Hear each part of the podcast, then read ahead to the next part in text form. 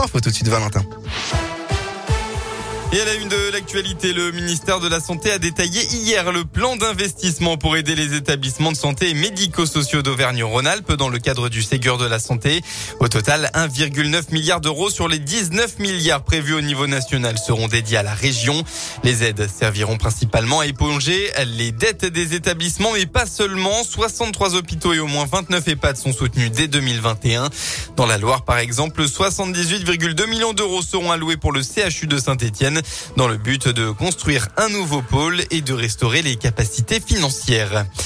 Hier soir, les assises de la Loire étaient réunies à huis clos pour un dossier de viol incestueux sur mineurs.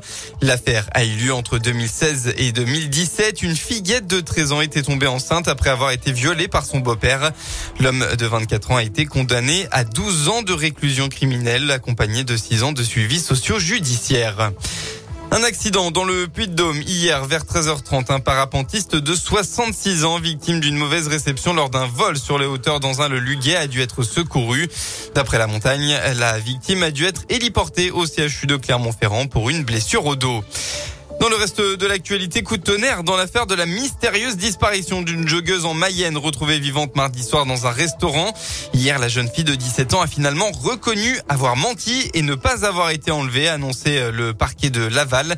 Les blessures qu'elle présentait étaient d'origine accidentelle. Elle aurait notamment découpé son t-shirt avec une paire de ciseaux. L'adolescente fera l'objet d'une procédure pour dénonciation d'infraction imaginaire. On passe au sport en football. Week-end peut-être magique pour les footballeurs amateurs. Pas de Ligue 1 puisque c'est la trêve internationale, mais de belles affiches sont tout de même au programme. Aujourd'hui et demain, place à la Coupe de France. Une compétition propice aux exploits, surtout à l'occasion du septième tour qui marque l'entrée en lice des clubs pro, hein, ceux de Ligue 2.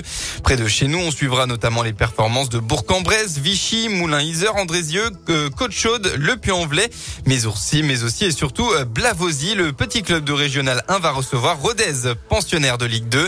Quatre divisions séparent les deux formations, mais tout peut arriver. Évidemment, en Coupe de France, Thomas Lost est l'entraîneur de Blavozy. Moi, je me dis, je pense qu'on a une chance sur 100 de passer. Voilà, la chance, elle va être infime. C'est David contre Goliath. Mais euh, une chance sur 100, bah, une chance, ça se joue. Parce que ça arrive qu'une fois dans sa vie, je pense. Et que autant là, je joue à fond. Quoi. Si on veut créer l'exploit, bah, ça passera par nous à 150%. Une équipe de Rodez qui serait un petit peu suffisante. Le public, voilà l'ambiance qui aura autour du terrain. Le petit poussé qui va jouer contre l'ogre. Un pénalty fait pour nous contre nous. Il faudra ces éléments-là pour essayer de, de, passer. Avec un scénario qui enchanterait tout le monde, ça serait, ça serait classe. quoi.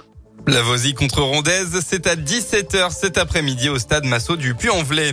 Enfin, un mot des féminines de Saint-Etienne. Elle joue contre euh, Fleury. Coup d'envoi de la rencontre à 14h30.